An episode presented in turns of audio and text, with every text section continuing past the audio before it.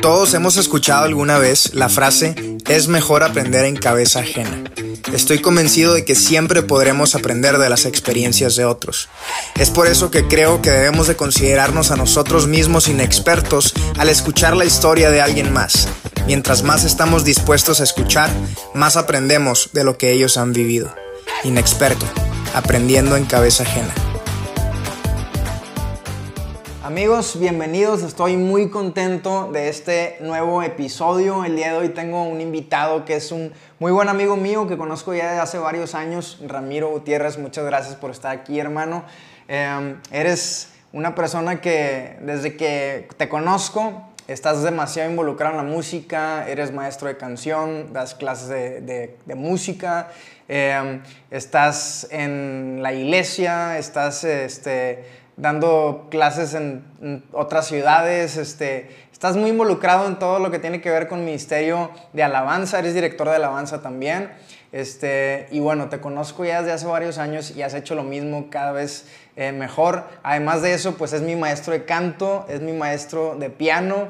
Eres un crack, bro, y estoy muy contento de tenerte aquí hoy.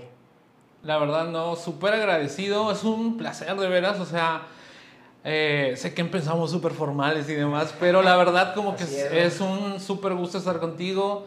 Este, y pues aquí abrir un poco de nuestro corazón este, y pues platicar, ¿no? O sea, poder compartir un poquito de lo que Dios ha hecho en nuestra vida y este, pues que, que sea de beneficio para todos los que nos ven y escuchan.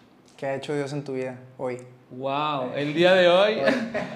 wow, pues en este tiempo tan complicado de pandemia, primero pues pude abrir los ojos y ver una nueva luz del día. O sea, realmente sí es muy complicado este tiempo, ¿no? O sea, este, tantos cambios que han habido. Eh, nos hemos tenido que adaptar a, muchas cosas, hemos tenido que hacer cosas distintas de las que habitualmente hacemos, poner eh, a prueba nuestra fe, este, y así, o sea, entonces creo que respondiendo a tu pregunta. no, sí, este, totalmente. Todos los días Dios, Dios hace algo, pero ya, bueno, ya más en serio, vato, pues tienes, este, ¿cuántos años ya viviendo aquí en México? Órale, acabo de cumplir 14 años. 14 años. o sea, digo, se, se, dice muy fácil, así que 14. Yo recuerdo que, o sea, cuando pasó como 4 o 5, decía, ah, ok, todavía son pocos, ¿no? Pero cuando llegas al número 10 dices, órale wow, o sea, ya es un buen número. Pero 14 ya es como, órale, o sea, ya, ya es demasiado, ¿no? O sea, es un, es un tiempo considerable, ¿no? ¿Cuántos años tenías cuando llegaste? Eh, 18. 18, o sea, ya casi la mitad de tu vida acá.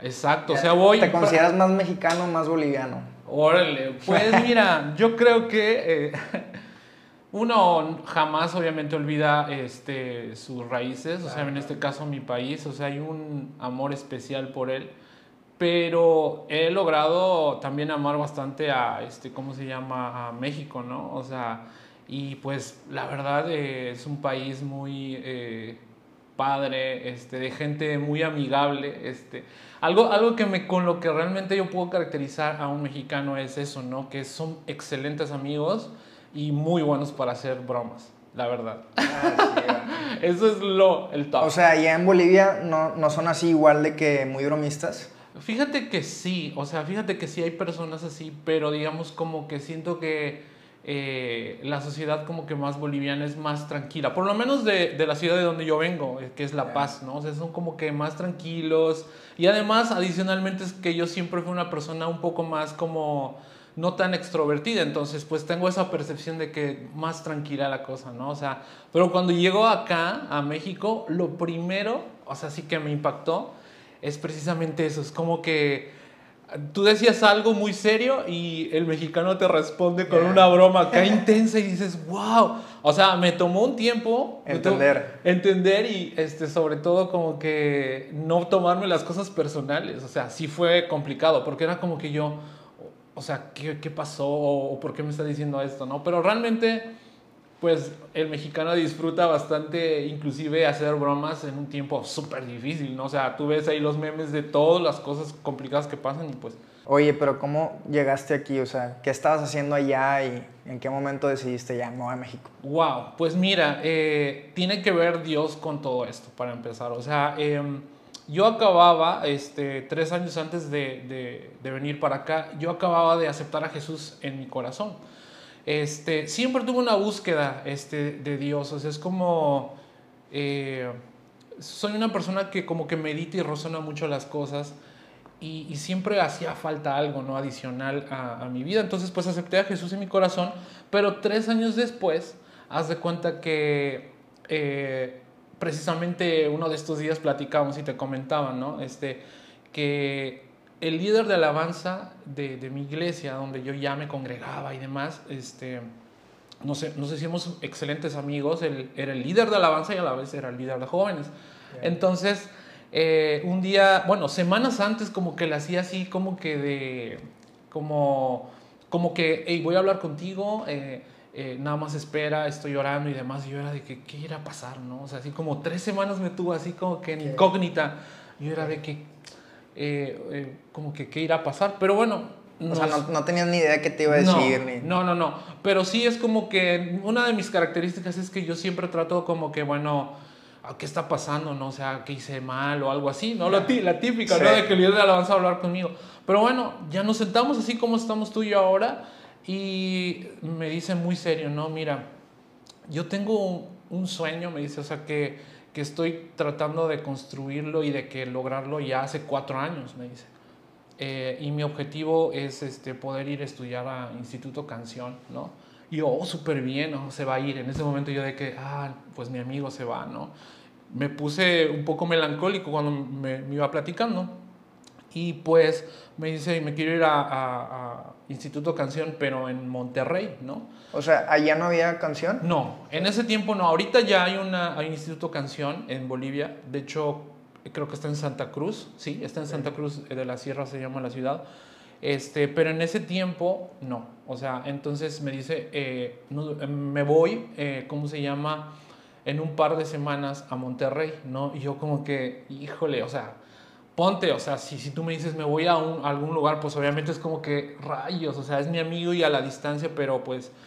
Eh, pero me dice, ¿sabes qué? Estuve orando en este tiempo y la verdad Dios puso en mi corazón compartirte esto que te voy a decir. O sea, me gustaría compartir este proyecto contigo, o sea, y, y, y, que tú vas a formar parte de esto, de esta preparación. Y él me, me empieza, me empieza a, este, ¿cómo se llama?, a comentar y platicar de hecho, un saludo para Alexei Ocio que nos estás tal vez viendo Saludos. por ahí. Este, y pues me dice, mira, eh, Dios puso en mi corazón que tú también vas a compartir, este, ¿cómo se llama? Eh, pues este proyecto, ¿no? Entonces, haz de cuenta, yo era, ok, o sea, jamás en mi mente, en es, hasta ese momento, digamos, como que se había concretado tan fuerte la idea de irme de mi país porque entre los sueños que yo tenía era como mi enfoque de que de, de adolescente era estudiar en, en, Harvard, ¿no? O sea, porque la verdad como que siempre me he dedicado demasiado en, en, los estudios y siempre trataba de sacar las mejores calificaciones y ese era mi enfoque. Pero en ese momento como que dije, o sea, con la mentalidad cambiada de haber aceptado a Jesús eh, y también con esa energía nueva de, ¿sabes qué? Lo que venga yo quiero hacerlo para Dios, o sea, con esas ganas eh, me sentí como Pedro este, ahí en la orilla del, este, del mar, como que escuchando a Jesús de que ven, y yo sí. Entonces en ese momento, algo que sí puedo este, decir es, no hubo absolutamente un margen de duda en mi mente para decirle sí, voy a hacerlo. Pero no tenía absolutamente nada, y lo voy a poner así, nada para poder lograr ese objetivo. Nada. Y las clases empezaban en un mes. Entonces, ponte, lo que él planificó en cuatro años, yo tuve que planificarlo, o bueno, todo se dio en un mes. O sea, pero haz de cuenta, no es, no es tan sencilla la situación, porque él ya había preparado a su familia, este, ¿cómo se llama? Eh, y demás, ¿no? O sea, como para seguir el orden de Dios y, este, y, y obviamente, pues, eh, obtener, digamos, como que el permiso, este, ¿cómo se llama? De, de sus papás y demás. Eh, y pues yo no tenía nada de eso, o sea, yo, ni siquiera mi familia era cristiana. En ese momento mi familia no era cristiana. Okay. Entonces yo era de que fue un sí, pero con una seguridad, pero fueron días y fueron semanas de órale, como que muy difíciles, ¿no? Y ahí, o sea, ¿Tú conocías México ya? No, absolutamente nada. Pero sí sabías de que existía Monterrey Ciudad de México tampoco. Sí, bueno, sabía que existía México. de Monterrey. Que la, gente lo más que conoce es Ciudad de México, ¿no? Sí, o sea, de México sí, porque haz de cuenta que por, por las películas que, que, salían de que uno las ve, ¿no? O sea, porque realmente el cine mexicano como que sí ha promovido a sacar muchas cosas, pero nada más así, ¿no? Entonces era como que cuando me dijo eso, yo me metí obviamente al internet y de que, pues, a ver qué onda Monterrey, ¿no? Y me acuerdo que salía el, el ¿cómo se llama? Eh, este, como, ¿cómo se llama este que está en el centro de Monterrey? Bueno, en fin, en, fin hay una, como, como un obelisco, algo así de la ah, industria, ¿no? De color rojo. Y bueno, nada más veía eso y yo de que, órale, este, bueno, o sea, pues ahí es, ¿no? O sea, pero ahí es en el función de, pues Dios me está llamando, porque realmente como que mi oración en todo ese tiempo era como que yo quiero conocer a Dios más profundamente, ¿no? Eh, y además como que hacer como que vivo eso que desde niño como que en mi mente como que estaba, ¿no? O sea, porque hay un contexto como para, para optar, o sea, decir, bueno, pues yo quiero servirle a Dios el 100%, ¿no? Oye, pero ¿cómo lo hiciste? O sea, económicamente, ¿cuál era tu plan o no lo pensaste? Ah, bueno, yo en ese momento, haz de cuenta que era encargado de una tienda de departamental en, en Bolivia, o sea, de ropa, entonces yo era el administrador. ¿No? No te imagino. No, no, pero yo honestamente como que se me facilitaba mucho y fui escalando porque eh, era muy buen vendedor. O sea, empecé, empecé como vendedor en ese lugar y era como que, no sé, o sea, siempre me pongo metas, la verdad. Es como, bueno, si estoy en un lugar de que digo, ok, si voy a ser vendedor, voy a ser el mejor vendedor del mundo, ¿no? Entonces yo tenía, eh, digamos, como que ese trabajo, pero obviamente no tenía nada, este, ¿cómo se llama?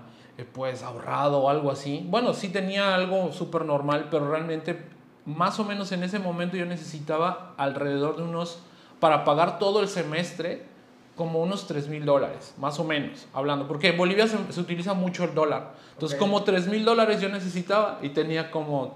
Para vivir también. ¿O nada más? Ah, para, pagar y, y, y, pagar la escuela. Sí, creo que alrededor de 3 mil dólares aprox. O sea, igual y me estoy equivocando un poco entre los números, pero en ese tiempo, eh, la colegiatura de Instituto Canción era más o menos de unos 3 mil pesos, entonces eran como 18 mil más o menos. Entonces, este, el dólar estaba como en 11 punto algo, algo así. así de exacto. Este, ah, eh, entonces, haz de cuenta como que dije, bueno, si la hago con esta cantidad, ¿no? Pero eso era un semestre, adicional a gastos de, de la renta y demás, este, era eso, ¿no? Eh, entonces, pues no los tenía, ¿no? Entonces, pues me acerqué con mi familia primero. Bueno, en ese, en ese tiempo mi familia pues estaba conformada por mi abuelo este, y mi tía, ¿no? Porque realmente este, yo crecí con mis abuelos, ¿no? Entonces, y ninguno de ellos era este, cristiano, ¿no? Entonces, este, como mi abuelo era prácticamente mi papá, entonces me acerqué a, obviamente a, a mi tía, que era prácticamente como mi mamá en ese momento este, como para eh, platicarle, ¿no? O sea, como que lo que quería hacer, ¿no? Y algo fue, algo que realmente no, no, no logro comprender cómo a veces Dios ordena todas las cosas en tu vida, pero cuando yo platiqué, o sea, y tengo la imagen tan clara, yo estaba en la sala de, de la casa de mi tía y le estaba diciendo, bueno, este, esto, esto es lo que está pasando y la verdad, eh, yo quiero ir a prepararme y servirle a Dios. Ese es mi enfoque, le dije. O sea, la verdad, yo a este punto, yo quiero dedicar mi vida a servirle a Dios. Y ella me respondió no con un, pero ¿qué vas a hacer? Que no sé qué y no sé cuánto, sino me dijo, ¿sabes qué? Creo que esto que estás, o sea, ella no, ella no era cristiana, pero sí, digamos, como que siempre creyó mucho en Dios. Pero me dijo, creo que esto es una oportunidad buena para ti, ¿no? Yo, o sea, me saqué de onda, ¿no? Este, pero te, hago, te doy un poco el contexto de esto. Os te voy a comentar un poquito de mi testimonio, o sea, como para que entiendas, porque es como, bueno, ¿dónde están mis papás y demás, no? Sí, ¿cómo, cómo terminaste viviendo con tus abuelos o con tu abuelo y tu tía? ¿Tu abuela para ese entonces este, había fallecido? A ver, sí, o sea, eso, mira, eh, entre paréntesis, o sea, es la primera vez. eh, hay algunas personas, o sea, como tú, por ejemplo, que conocen mi testimonio y otros amigos muy cercanos, pero casi no lo he abierto tanto, este, porque sí es un poco, son como muchos rompecabezas que unir, ¿no? Entonces, de entrada, haz de cuenta, mi papá biológicamente, o sea, mi papá biológico es este, militar, ¿no? Es porque todavía vive, ¿no? Entonces, mi papá biológico es militar. Entonces, pues él este, se casa obviamente con mi mamá, que es hija este, de, de mi abuelo, hermana de mi tía, ¿no? Como para tener un poquito el contexto. Con, la, con el abuelo con el que vivías. Exacto. O sea, mi abuelo pa- pater- o sea, materno es con el que yo este, me quedé, ¿no? O sea, y mi tía es hermana de mi mamá, ¿no? Entonces, Sí. Haz de cuenta, pues este, ellos se casan eh, y mi papá tenía un problema muy severo de alcoholismo, ¿no? O sea, es lo que me cuentan porque realmente yo la perdí como a los dos años de edad, ¿no?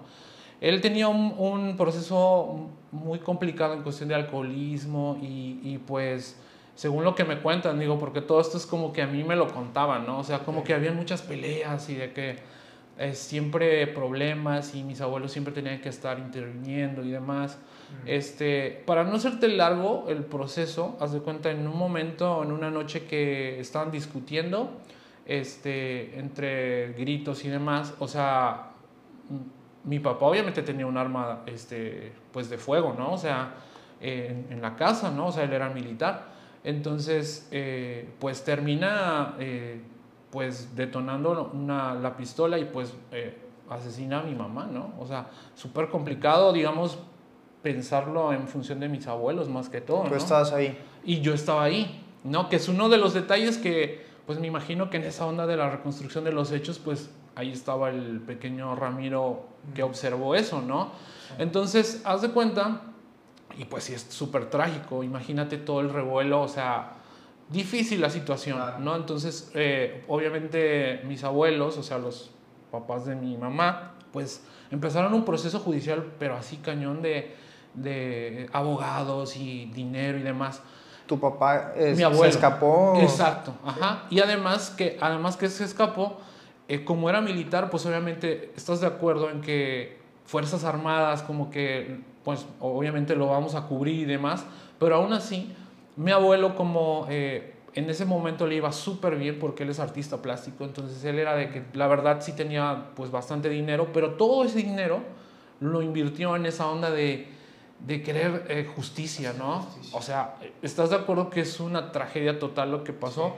Entonces metieron un chorro de dinero, este, abogados y demás, este, y eh, lograron que eh, un tiempo esté mi papá en la cárcel, ¿no? O sea, lograron al final, fue muy corto el tiempo, porque ¿Cuánto tiempo estuvo en la cárcel? como un año y medio más o menos, No, entonces... muy poquito. Ajá, entonces, pero para lo que había pasado era mucho más. Pero pues como te digo, o sea, corrupción y demás, como en toda Latinoamérica, pues está complicado, ¿no? Pero bueno, creo que el, el- el tema central de esto es que eh, pues en- están en medio de ese proceso entre que yo quiero buscar venganza, porque pues realmente es eso, o Pero justicia. tú, tú, tú, ¿en qué momento? Porque tenías dos años. Ujú. ¿En qué momento eres ya consciente de lo que hizo tu papá y te cuentan, te supongo que te cuenta tu abuelo, Ajá. tu tía, y a, a qué edad? Pues eh, algo que, digamos, los psicólogos, porque es lo que a mí me, me cuentan, ¿no? O sea, eh, les, les, digamos, como que aconsejaron es que nunca me lo oculten. Entonces, ¿te das de cuenta? Yo desde siempre, desde... Y, y algo adicional, que yo tengo memoria fotográfica. Entonces, no se me olvida absolutamente nada, ¿no? Entonces, eh, por eso te lo comento de esa forma. O sea, los psicólogos le recomiendan, o sea, que me digan, este, ¿cómo se llama? Eh, lo que pasó, ¿no? Entonces, desde que yo tengo uso de razón, sé, digamos, que lo que pasó, ¿no? Entonces ellos, y, ahí va, digamos, como que entra lo que, los planes de Dios, ¿no? Porque mi abuela siempre me decía, bueno, esto es lo que sucedió, ¿no? Pero no quiero que albergues ningún tipo de sentimiento de rencor o ira en contra de tu papá, ¿no? Porque ¿Y, tú- y cómo te sentías? y tú? yo, yo era, es que, ¿estás de acuerdo? Tengo dos, tres años porque, eh, pues estás pensando en otra cosa, Sí. pero haz de cuenta como que yo me sentía así como, este, ok, sí entiendo, no, no al 100% entendía la situación y el contexto, pero decía, ok, está muy bien.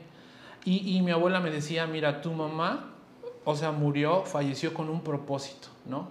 Con un propósito para tu vida. O sea, entonces tú no puedes dañar ese propósito enfocando tú, digamos, tu, tus emociones hacia la ira o el rencor hacia tu papá. No. Entonces yo recuerdo, porque la única vez que mi papá vino conmigo fue un día que me trajo eh, un carrito así como policía. Era un, un carrito así como de esos de a control remoto, pero era como policía.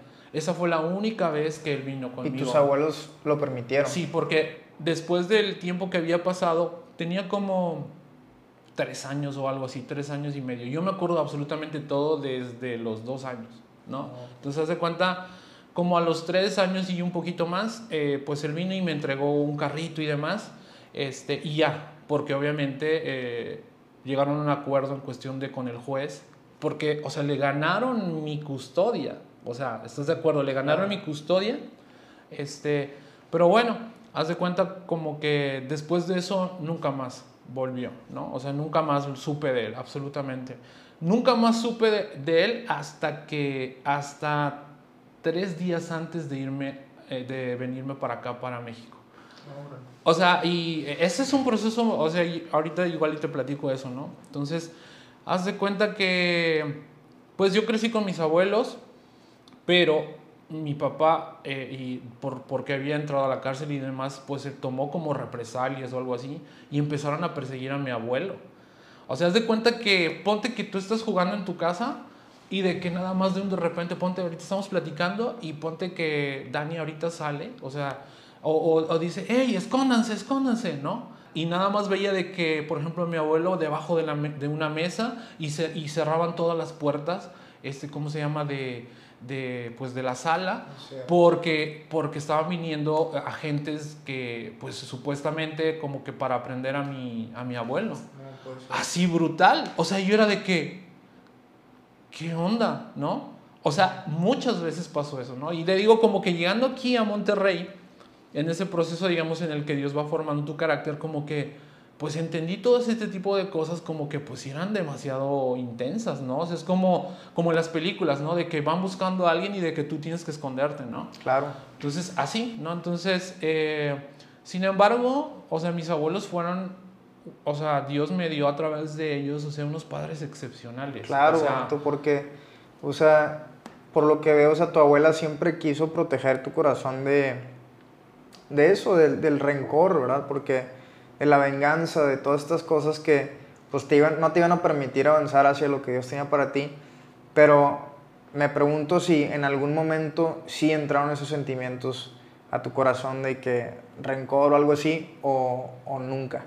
Mira, algo es que era tan recurrente, o sea, yo creo que hay ciertas cosas, por ahí un libro que, que me recomendaste que está muy padre y otros también de hábitos, pero yo creo que es Dios programando a una persona, eh, en este caso mi abuela, siempre me lo recordaba. O sea, o sea, no había semana, no había, no había mes que ella no me dijera, tú tienes un propósito. O sea, tú tienes un propósito. O sea, el que tu mamá haya fallecido o haya muerto, tiene un propósito. O sea, tú no vas a ser como tu papá. ¿No? O sea, y haz de cuenta como que wow. O sea, yo, la única respuesta para mí de, de cómo ella me decía estas cosas es Dios. Es Dios. Definitivamente como yo tengo un plan con Ramiro, o sea, y, o yo tengo un plan con tal persona y Dios actúa de una forma impresionante en mover las piezas. O sea, como dice la palabra ahí, ¿no?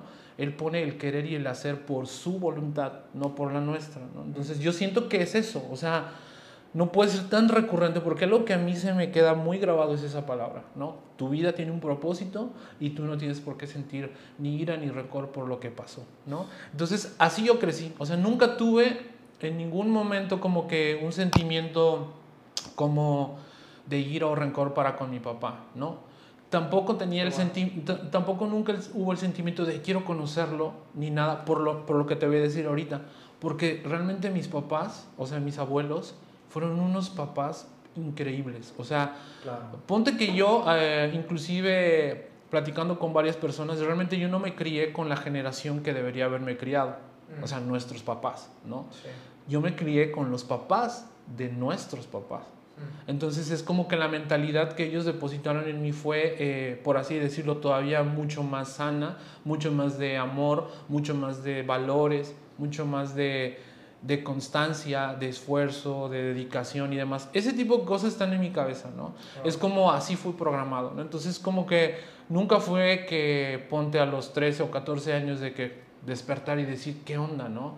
Este, como todos los adolescentes tuve mi, digamos, como mis momentos de, de, de, querer hacer algo que me dijeron que no hiciera, ¿no? Pero realmente mi enfoque era de que me, me encantaba hacer deporte, entonces este, me gustaba mucho salir a jugar fútbol y demás, y a veces me, sal, me quedaba mucho tiempo más de lo que me permitían, pero eso era, esas eran las cosas que yo hacía realmente, ¿no? Este, pero bueno, mis papás, mis abuelos fueron increíbles en ese aspecto. Entonces, uh -huh. cumples 18 años, eh, de pronto se llega esta oportunidad de, de, venir a México y dices que tres días antes de venir te ves ahora sí con tu papá. Exacto. ¿Y cómo, cómo estuvo eso? ¿Por qué? Muy loco, la verdad. Haz de cuenta que no es que esté armando ni esté diciendo cosas así como, como o espiritualizando, pero la verdad como que dos semanas antes yo eh, fui a pedir consejo a, digamos, una persona en la iglesia que se dedicaba a eso, ¿no? Entonces, cuando ya, cuando ya casi tenía absolutamente todo el dinero y todo, y solo faltaba que se aprobara la visa para venir a México, este, me acerqué a esta persona, ¿no? Que era, que era, digamos, como que la más sabia en la iglesia, ¿no? Sí. Todos, se, la verdad, iban a pedirle consejo. Entonces yo le comenté, le platico mi testimonio y demás, y le digo, bueno, esto, esto es lo que pasó. Y me dice, eh, y le digo, quiero irme a Monterrey a servirle a Dios. Me dijo, todo está excelente, pero solamente te falta una cosa. Así, o sea, así, yo de que, pero ¿cuál? ¿No? Este, yo sé que tú no sientes ningún rencor para con tu papá, ninguno. Estoy completamente seguro porque veo, lo veo en tus ojos, en tu, en tu forma de expresarte. Pero Dios nos ha eh, llamado a hacer, a liberar a los cautivos, ¿no? Wow. Y yo, ¿what? ¿Cómo? Y me cito una parte de Isaías, este, específicamente donde habla de que nosotros podemos hacer libres, ¿no? O sea, yo me quedé, ok, entonces pueden haber personas que tú no sientas un rencor o ira con ellas, pero que ellas estén cautivas por algo que pueden pensar que hicieron o que hicieron contigo. Sí, Me dijo, tú necesitas buscar a tu papá. Yo no tenía idea de dónde estaba él.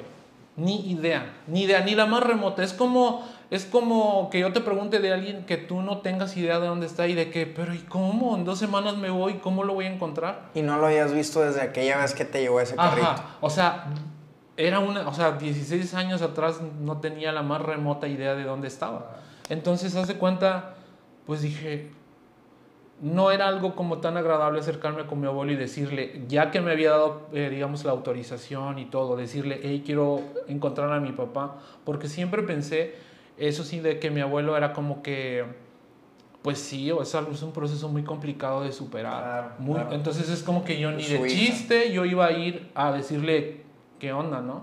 Es como que eh, de por sí el hecho de que yo me venga para acá para él fue como que, pero, pero eh, terminó orando por mí, ¿no? O sea, entre paréntesis, orando por mí y bendiciendo mi vida.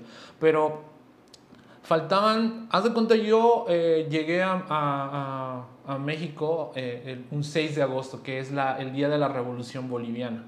O sea, como para que no me olvide nunca, ¿no? Sí. Entonces, tres días antes, mi vuelo salía un sábado y yo llegaba un lunes a, a, este, a, a, Monterrey. Ese sábado uno de mis tíos me dice, o sea, el esposo de mi tía me dice, hey, pues vamos a, pues mínimo a, vamos a comer o algo así entre, o sea, porque él era muy amigo mío, mi tío, la verdad. Sí. Este, siempre hacíamos bromas y demás. Y me dice, no, pues este, te invito, vamos a, a un restaurante y demás. Y sí, pues fuimos, platicamos y él me daba sus consejos y todo. Este, y me dice, estoy súper impresionado de cómo Dios se está moviendo contigo. Allá ni era, ni era cristiano, ¿no? Ni era cristiano, ni tenía planes de ser cristiano tal vez. Entonces, y le comento, ¿no? O sea, en mi afán de querer, digamos, como que transmitirle el mensaje a ellos, yo le digo, pues mira, la verdad, porque eso estaba en mi mente, como que todo lo que estoy haciendo me están observando. Toda mi familia me está observando, entonces yo necesito sacar el máximo provecho de todo esto. Entonces yo le dije, pues, ¿qué crees? Hablé con, mi, con una persona eh, consejera eh, en, en mi iglesia y me dice que tengo que hablar con mi papá, pero no tengo la más remota idea de dónde está. Este, y él nada más voltea, me mira y sonríe, ¿no? Y yo, pues, ¿por qué hizo eso, no? Este, y me dice, ¿quieres conocer a tu papá? Y yo, o sea, así como que fue un shock. O sea, para mí en ese momento, ¿estás de acuerdo? Como que...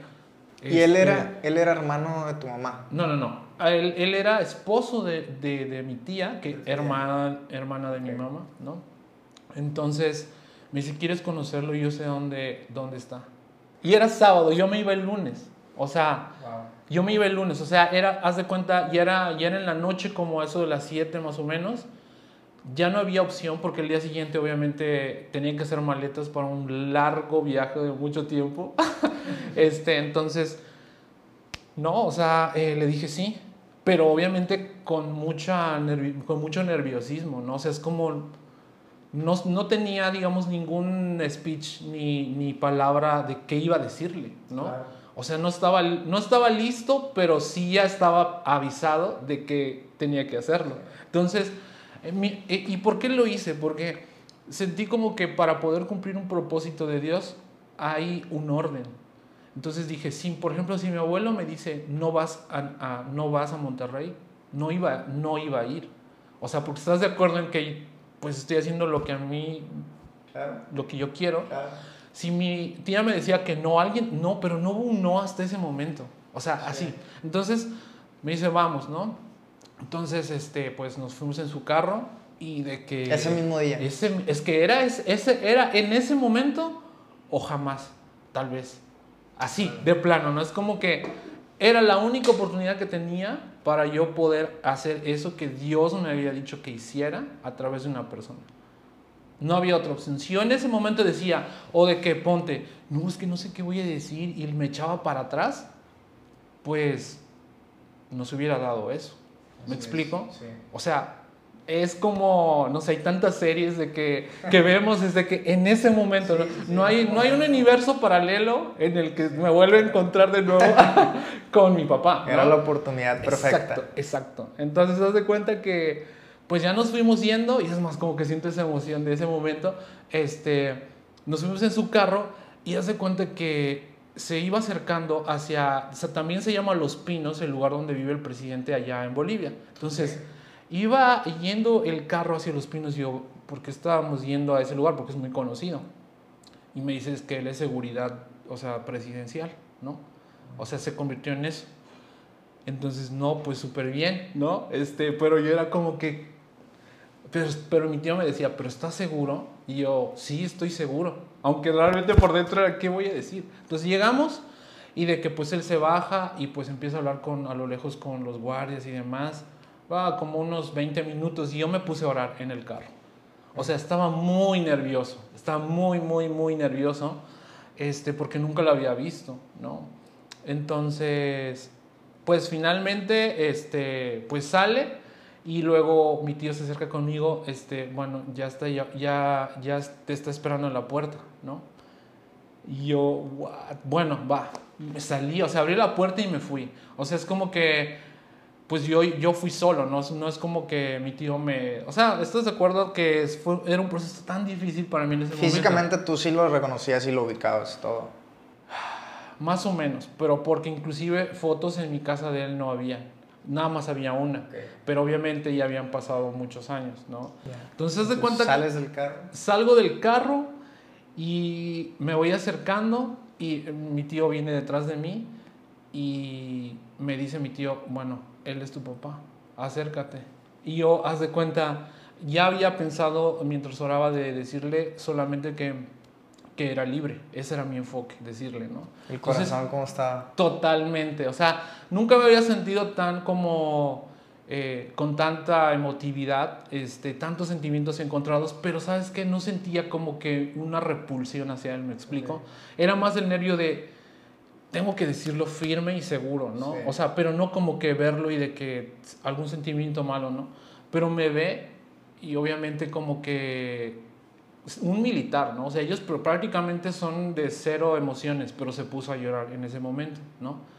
y me empieza a decir, no, perdóname, todo lo mío es tuyo, este, todo lo que tengo es para ti y demás y así, ¿no? O sea, eh, como que en ese momento, no sé, o sea, él estaba en shock total. Y yo en ese momento, después de que estaba tan nervioso, me puse súper tranquilo, ¿no? Y le dije, mira, nada más vine para decirte algo. Le dije, Dios puso en mi corazón poder servirle a Él este, al 100%. Pero para poder hacerlo, este, yo tengo que decirte algo, eh, que eres libre. Le dije, le dije así, wow, o sea, que eres libre, que lo que hayas hecho, o sea, absolutamente no, no, no, que no quede nada en tu corazón, eres libre, yo te perdono, este, no importa lo que haya sucedido, pero quiero que sepas que eres libre. Eh, y le digo, mira, voy a, me voy para Monterrey, este, quizás no vuelva, eh, quizás no regrese, pero me voy a dedicar al 100% a servirle a Dios. Este, y él de que en shock, mi tío estaba llorando, pero cañón. O sea, él estaba llorando y mi tío estaba de este lado.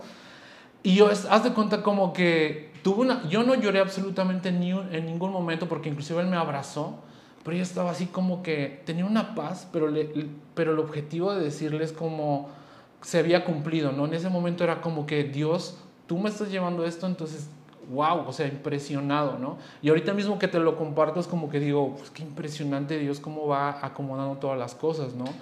Este, y sobre todo como que a, a, a, a, poderle dar libertad a alguien que quizás no hubiera obtenido esa libertad si yo no me acercaba, porque yo hablé en representación de mi familia, ¿no?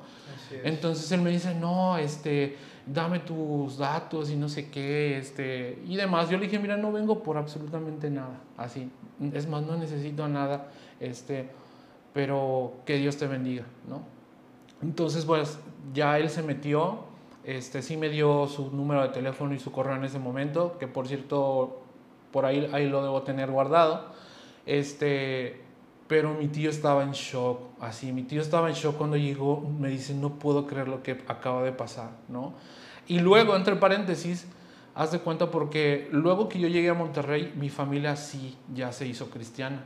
Y es lo que me comenta eh, mi tía es que él, o sea, mi tío, como que no podía creerlo a tal punto de que se los comentó a, todo, a toda su familia de que es que esto es lo que hizo Ramiro y no sé qué, y así, un shock total, shock total, este, el súper tocadísimo, este, y obviamente después de que yo ya llegué a mi casa, ya así como que cerrada la puerta, y así, ahí sí de plano me puse a llorar un chorro, este, pero realmente por, por lo emocionado que estaba de cómo Dios estaba haciendo las cosas, ¿no? Entonces, en ese, ese domingo fue así de, no sé, una libertad impresionante, ¿no? Aunque realmente nunca estuve digamos, sujeto a alguna emoción en contra de él, ¿no? Y más cuando, cuando tenía que ver con algo tan complicado, ¿no? Ah, y a, y a esto, ¿no? O sea, obviamente ya había pasado un proceso, realmente nos podemos tomar mucho tiempo en esto, pero mi, mi abuela fallece, ¿no? Mi abuela fallece por una enfermedad, o sea, por cáncer. Entonces, eh, realmente yo sí tenía todas las cartas como para yo guardar un rencor, ¿me explico? O sea, como mi abuela fallece como el 2000 más o menos, este, y yo me voy, yo me vengo el 2007 para, para Monterrey, ¿no? Entonces, yo sí tenía todas las cartas como para, como para decir, wow, o sea, yo, yo puedo justificar, por ejemplo, que tú sabes que hay, hay estudios que dicen que el cáncer puede ser provocado por, por rencores o cosas así, ¿no? Entonces yo puedo atar cabos y de que tener todas las cartas como para decir, es que esto fue por culpa de esta situación, ¿no? Entonces, pero no, a ese punto mi corazón estaba tan guardado por, y, y tan, tan clavado lo que me decía mi abuela, este, de no rencor, de tu vida tiene un propósito, de, de tú tienes que ser mejor persona, ¿no? Entonces, realmente... Y de la misma manera de, de, que tu abuela te decía que honraras el propósito que, que podías encontrar en la vida de tu, de tu mamá, creo que lo mismo es, o sea, que dices, tenía todas las, las quizás las, las justificaciones para tener ese rencor después de que mi abuela fallece, pero igual no estarías honrando todo lo que ella hizo en tu vida, entonces está bien chido eso, que, que ella lo dejó tan grabado en ti que al final pudiste honrar la vida de tu mamá como te contaba tu abuela, pero después de que fallece tu abuela también honrar todo lo que ella, el trabajo que ella hizo en tu corazón, ¿no? Totalmente. O sea, totalmente, eh, te digo, Dios como que va moviendo su propósito, de alguna forma necesita como que mantener tu corazón. Y algo que yo entendí, este, ya eh, siguiendo un proceso, ahorita 14 años estando en Monterrey, que el enfoque de Dios es precisamente tu corazón. Y algo, y algo que yo honestamente ya hace ah, algunos años le decía a Dios, lo único que te pido es que por favor guardes mi esencia y mi corazón. Porque obviamente las situaciones complicadas y las situaciones difíciles van viniendo pues obviamente con el transcurso del tiempo, ¿no? Y en muchas áreas. Entonces, pues sí hay momentos en el, en el cual te, pues te sientes pues, ay rayos, la neta como que sí sí. me está pegando, ¿no? Y más, por ejemplo, estando aquí en, en México, digamos, no te, yo no tengo familiares, por así decirlo. Sí tengo muchas personas que me consideran parte de su familia, pero realmente no tengo. Bro. Exacto, bro. este, como tú y tu familia también. Este, pero aprendes una dependencia interesante, ¿no? Interesante, este, y yo le decía eso a Dios, o sea, conserva mi corazón, así, así yo tenga 50, 60 años, que se, que se guarde ese corazón, este, que, que, tú, digamos, ah, obviamente sí ha costado este, poder, poder guardarlo, ¿no? O sea, este, porque cada vez se, pues, se hace más complicada la onda de, de, poder superar situaciones también, ¿no? Porque eres más consciente de las cosas, ¿no?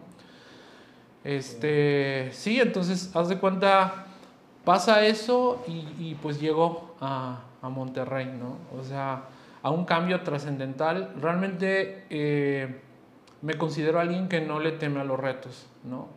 Eh, creo que es una esencia de, parte de mí. Eh, sí, obviamente, en, los primeros instantes dices, pues, ¿qué voy a hacer? ¿Qué onda? Pero siento que cualquier cosa que tú puedas plantearte como reto es conseguible, es lograble, ¿no? Siempre estaba en mi mente el hecho de que así la, la, meta sea muy alta que tengas, siempre va a haber un pasito adelante que puedas dar para lograr ese objetivo, ¿no? Uh -huh. La clave es mantenerte dando pasos, ¿no? Y no yéndote para atrás, ¿no? Sí, algo que se me hace muy chido de ti es, es, es eso, como que lo tienes muy en mente y eres un ejemplo de eso con lo que vives. Cuando llegaste a Monterrey no sabías tocar piano, ¿verdad? O sea, no, no tocabas nada y ahorita eres maestro. Y, y, eso me inspira bastante porque ya estás grande. La neta, la raza que toca muy bien y que está en el nivel así de ser maestro, pues es gente que empieza desde, pues desde, ponle tú que no niño, pero a lo mejor adolescente o así, ¿no? Más, más chiquito. Y tú empezaste ya casi para cumplir 20 años a tocar el piano. Total. Y te dedicaste completo, ¿no? Yo cuando llegué a Monterrey, o sea, sí sabía cantar y demás. Ya había tenido algunas clases de, en el Conservatorio de Bolivia de guitarra clásica. Eh, pero realmente como que yo llegué con un, eh, me tocó un grupo eh, de compañeros que, no hombre, eran muy buenos para lo que, o sea, lo hacían muy bien, eh, interpretaban excelente el instrumento y yo la verdad me sentía un super X, así te, te lo digo. Pero en, para mí yo lo puse como un reto, dije, no puede ser, es que no entendía algunas cosas que hacían, o sea, me acuerdo en una clase que se llama ensamble, o sea, yo cantando, ponte, y, este, y eso siempre se lo recomiendo a mis alumnos, ¿no? Como cantante y todos los músicos hablando en términos de que, bueno, vamos a hacer una síncopa acá, este, vamos a hacer un contratiempo, sí, vas a colocar un maxite aquí, sí, puedes poner un acorde de dominante y demás. Y muchos de los que nos están viendo ahorita tal vez igual y digan, ¿de qué está hablando, no? Sí. Este, yo era así cero, ¿no? Y haz de cuenta, yo tenía la opción entre, pues, X, yo aprendo a cantar bien y, y, ya. Pero realmente me sentía incómodo no poder entender lo que estaban diciendo. Sí, y sentirte sí, así como que... Y, y, y, haz de cuenta, sentado en una esquina con el micrófono mientras ellos están dialogando. Dije, no, tengo que ponerme las pilas. sí, entonces, eh, como que ahí es donde decidí como que empezar a, eh, digamos, como que paso a paso el crecimiento, ¿no? O sea, habían, la verdad, temporadas en las que estudiaba ocho horas diarias, ¿no? O sea, me iba y de que dije, vine aquí con un propósito, voy a darle ocho horas. Y es de cuenta, me frustraba, no me salían los ejercicios, a veces estaba fuera del metrónomo, me callaban en mi, en mi depa. Era de que ya deja, y de que me ponía los audífonos y de que sigo escuchando las teclas. Ahí va el punto de, pero espérate, realmente eso me gusta de los mexicanos, ¿no? Es como que sacas que solo por molestarme me decían, hey, están haciendo ruido las teclas porque me veían estudie y estudie y estudie y así, ¿no? O sea, y, yo les decía a mis alumnos y les digo, si no te han callado en tu casa por estar cante y cante o practique y practique, no has practicado lo suficiente, ¿no? Yo les decía eso a mis alumnos, ¿no? O sea, si realmente tú no, no has logrado eso en tu casa, realmente no estás practicando lo necesario. Y tú se quedaban de... Porque sí es cierto, en algún punto te callan tanto que estás practica y practica, ¿no? Es como que ya, ya, o sea, ya están aburridos de tu voz, aburridos de tu música. Me acuerdo que así me pasaba con Daniel, mi hermano, que ya llegaba un punto donde me hartaba escuchar el saxofón en la casa, porque horas se ponía a tocar todos los días. Al principio era como que, ah, qué chido, qué padre que está tocando. Pero después ya era insoportable. Pero pues es, es, es lo que tú dices, ¿no? O sea, si no te encaja en tu casa, entonces quiere decir que no le estás echando las ganas que debes echarle y más un, instrumento así debe ser, ¿no?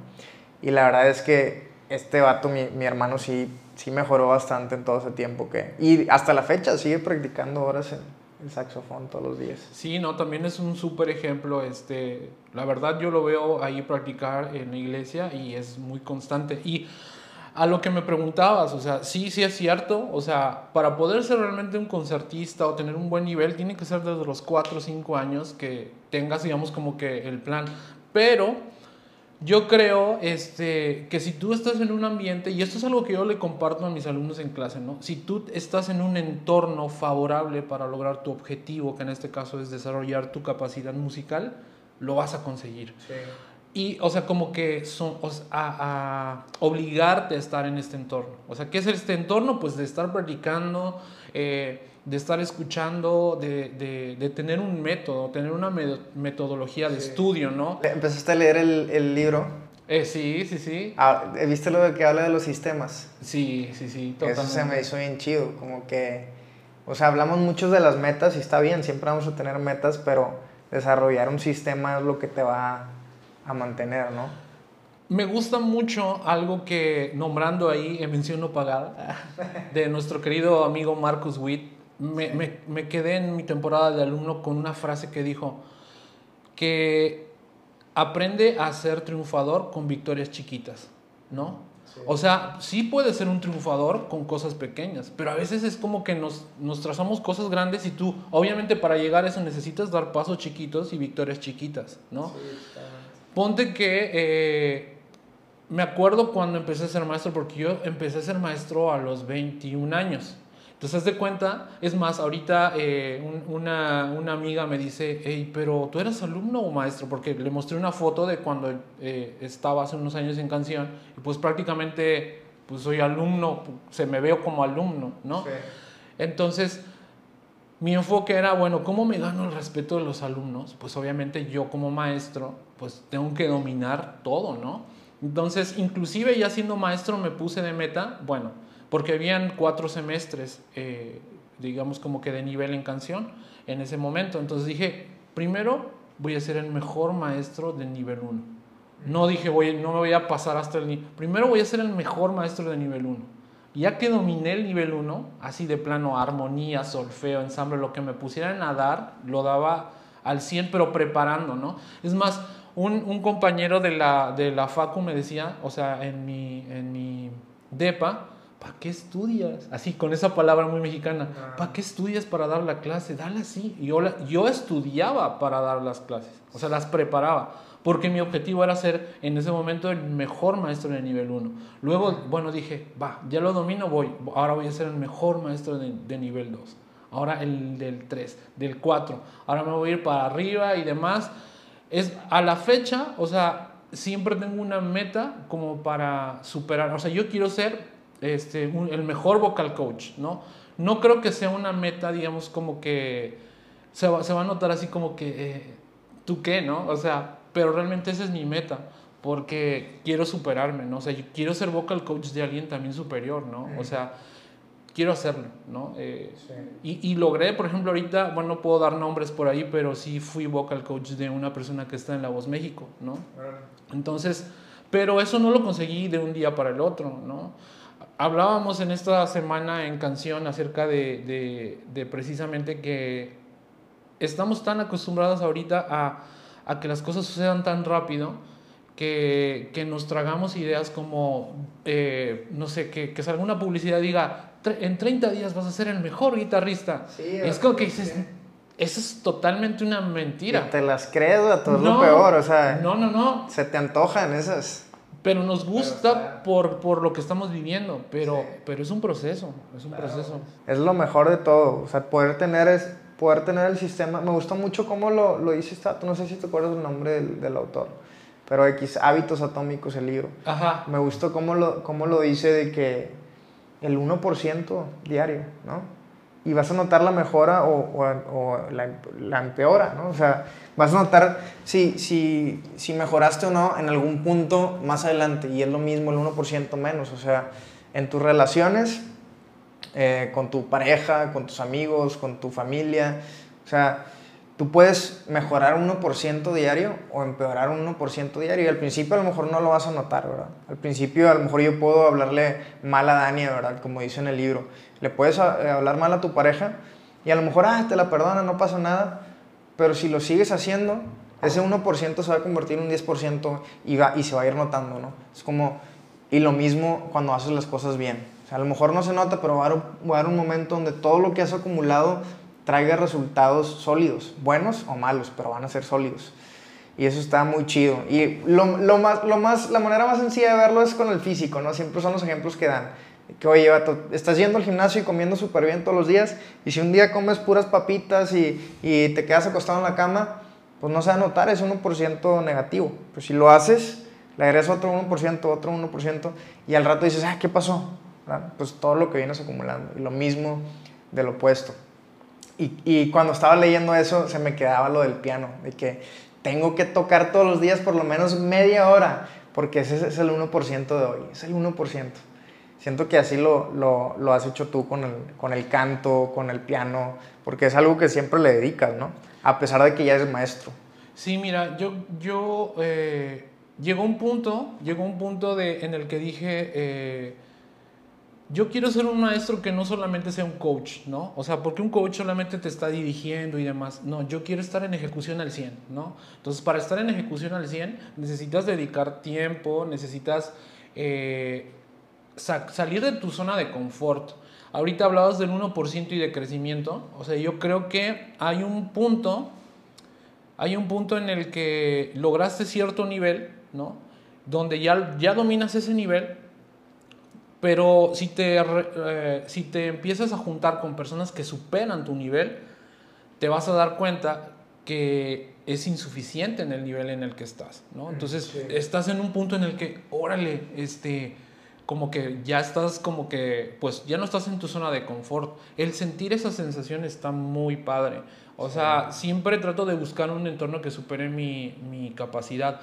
O sea, Maxwell dice, preocúpate si tú eres el, el mejor en tu organización. Sí. Híjole, y es, ahí es donde, honestamente, estoy en, formulándome algunas preguntas eh, de vida eh, y, y, en algún momento, me acuerdo que cuando estábamos en, un día ahí en la puerta de mi casa, me, eh, te comentaba, ¿no? Como que ocupo reunirme con personas que estén en un nivel superior a mí.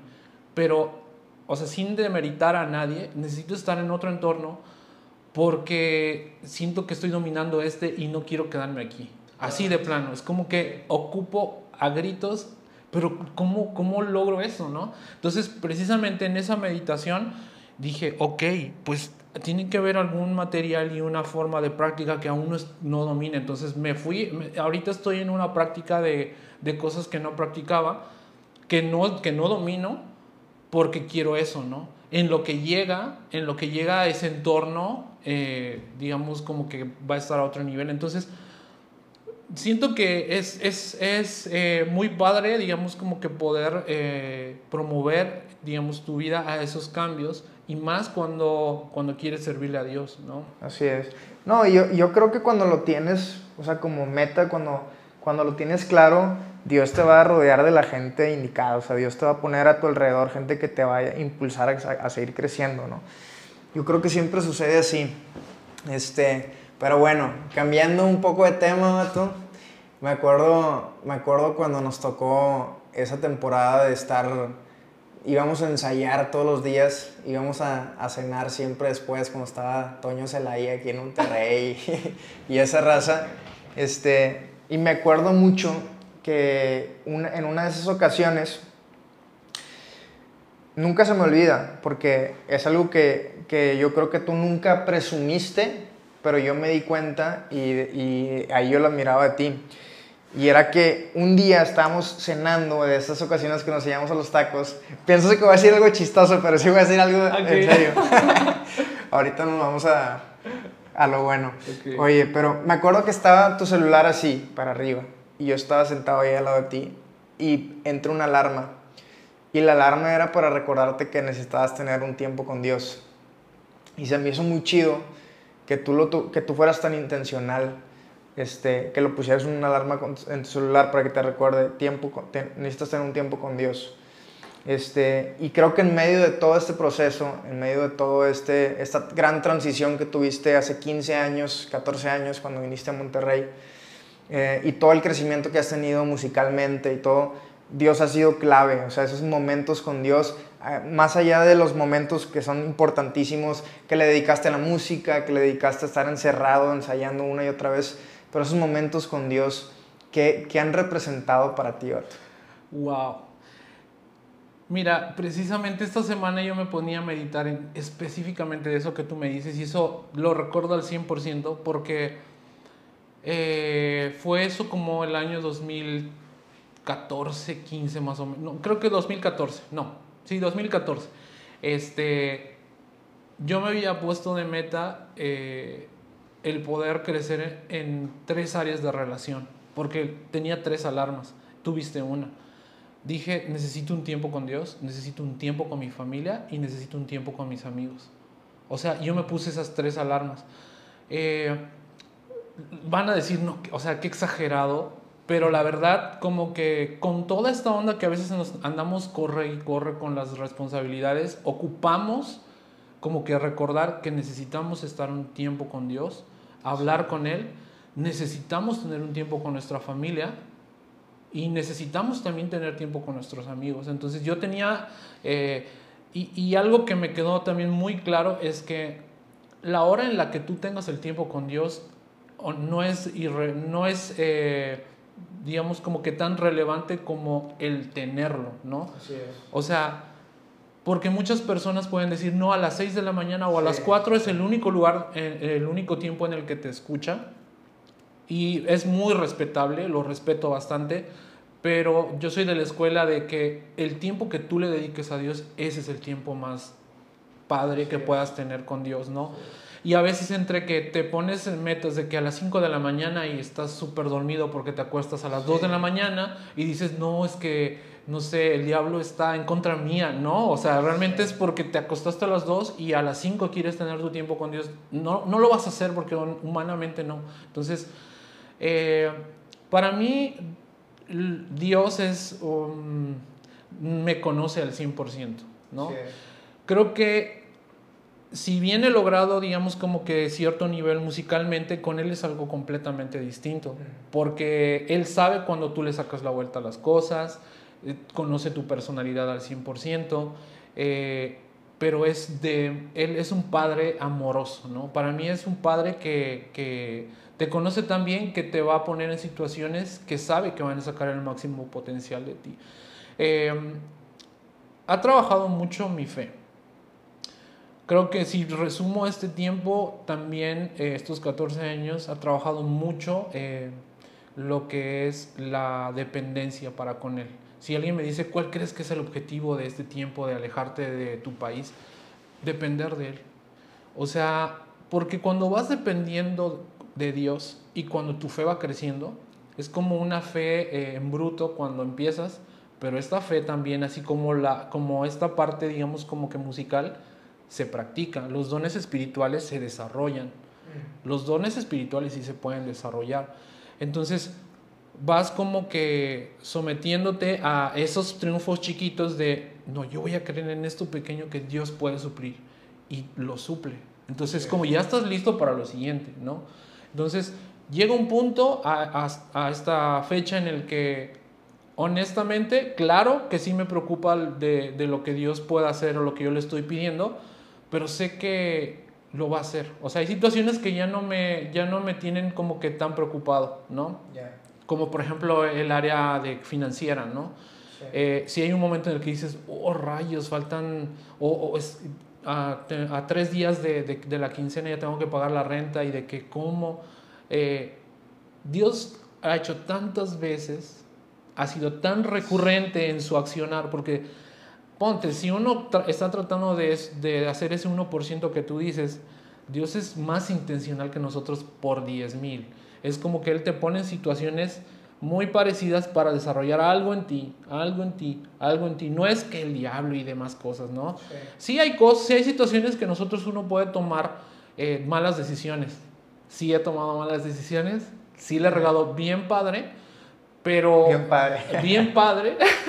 lo digo así como para este, hacerlo más digerible.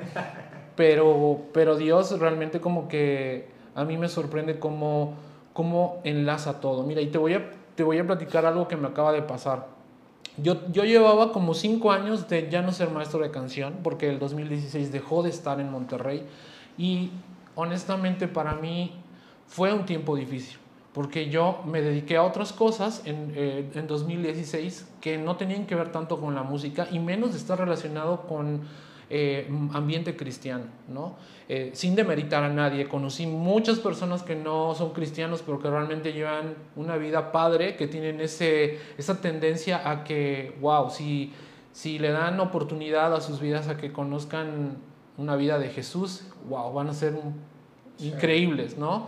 Este, pero bueno, eh, se va eh, Canción de Monterrey eh, y haz de cuenta, ahora estamos al 2021, o sea, ahorita no hay una sede en Monterrey, pero cinco años después, este, ¿cómo se llama? Me invitan a ser maestro una vez más.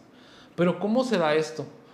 Recuerdan que al principio les hablaba de, de, de, mi amigo, del líder de alabanza que platicaba conmigo y que él me dijo, hey, Dios tiene un sueño conmigo. Él ahora es director de Canción en México.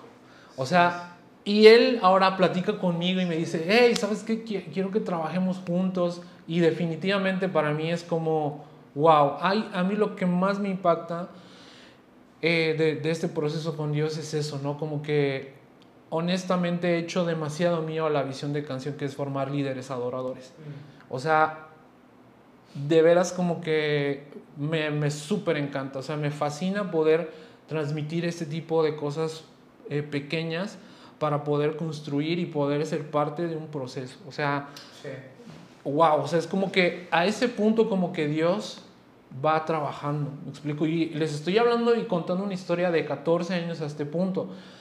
Y yo siento que esto todavía falta mucho. O sea, yo, honestamente, Dios conoce Apenas los. está comenzando. Dios conoce los sueños que yo tengo y yo estoy preparándome. O sea, yo estoy, sigo preparándome, sigo eh, estando en forma, por así decirlo.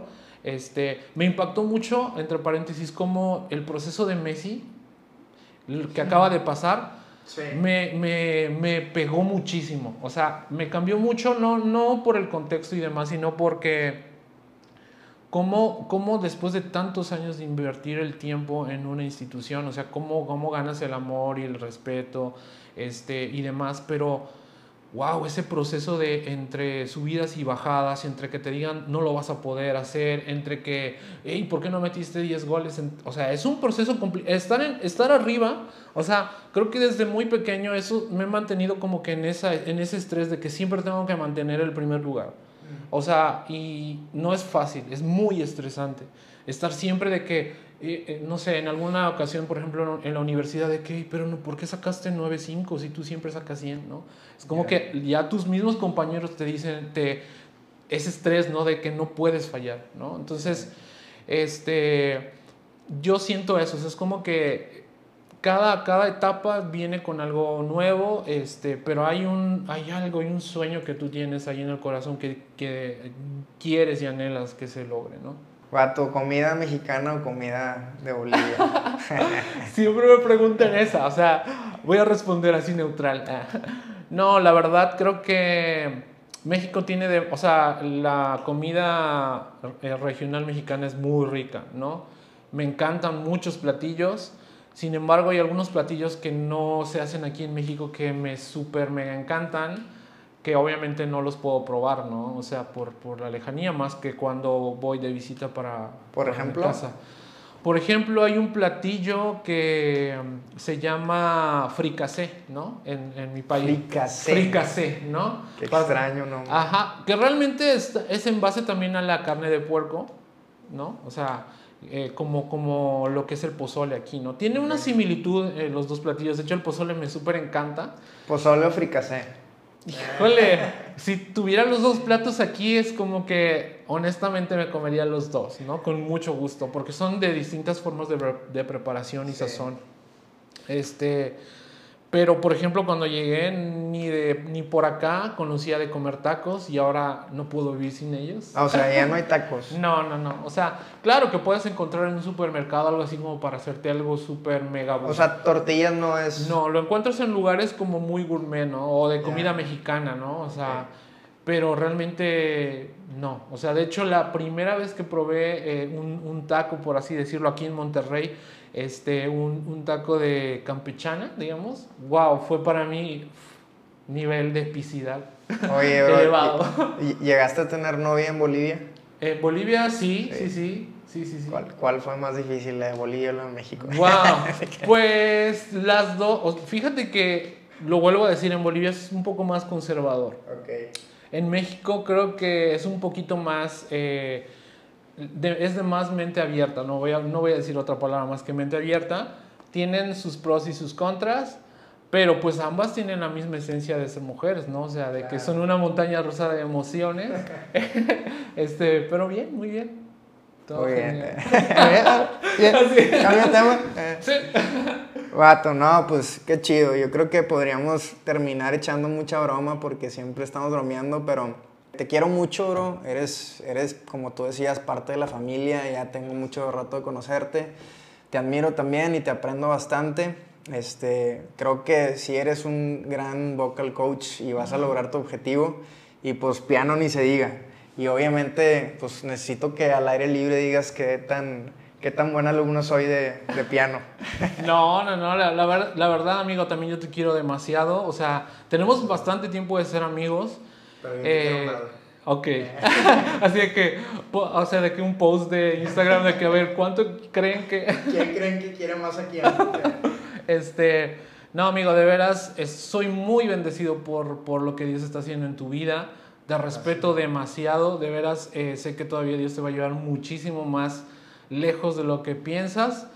Como alumno, definitivamente veo tu esfuerzo, o sea, veo tu entrega. eh, estoy viendo, por ejemplo, en esta temporada como que eh, está haciendo por ese 1% diario y definitivamente vas a conseguir los resultados. O sea, este, ahí vamos a ver a un eh, Samuel Adrián en un concierto tocando un piano y cantando al mismo tiempo. Este, definitivamente. Entonces, es una bendición, amigo. Gracias, hermano. Oye, pues para terminar, esta libreta roja eh, la tengo desde el día uno de Inexperto. Em, y bueno, cada invitado que ha venido, cada uno ha sido muy especial lo que viene a compartirnos. Y al final nos deja una, una frase, este, veas, hasta en otros idiomas han dejado una frase, algo que los haya marcado o que les guste, este, les guste para dedicarme o para dedicar al podcast o a la gente, lo que, lo que tú quieras, algo inspirador, algo que esté en tu corazón. Espero no agarrarte así de, este, pero lo que sea y ahí le, le firmas, hermano. Claro, con mucho gusto. Para mi buen amigo Samuel Adrián. Luego me firmas la playera. mi letra boliviana. Vato, qué chido. Nunca te rindas, estás cada vez más cerca de alcanzar tu objetivo. Fregón. Hermano, muchísimas gracias. Gracias por, por venir a contarnos gran parte de tu historia. Este, como siempre, es un placer, bro. Y pues bueno, espero que hayas disfrutado tu cafecito también. Sí, delicioso. Gente, muchas gracias por haberse, haberse conectado, por haber escuchado esta entrevista, este episodio con Ramiro. pueden encontrarlo en sus redes sociales como, bro. Como, como Ramiro, pero con H después de la R. R-H-A-M-I-R-O. Y así nada más, así solo. En Instagram, ¿ok? En Instagram. Ok, para que vayan y lo sigan y vean lo que está haciendo, porque pues tienen muchas cosas que irás enseñando, ¿verdad? Estás empezando con nuevos proyectos también musicales y todo. Y bueno, pues gracias, bro. Espero que haya sido de bendición para tu vida. Que Dios te bendiga y nos vemos en el próximo episodio de Inexperto.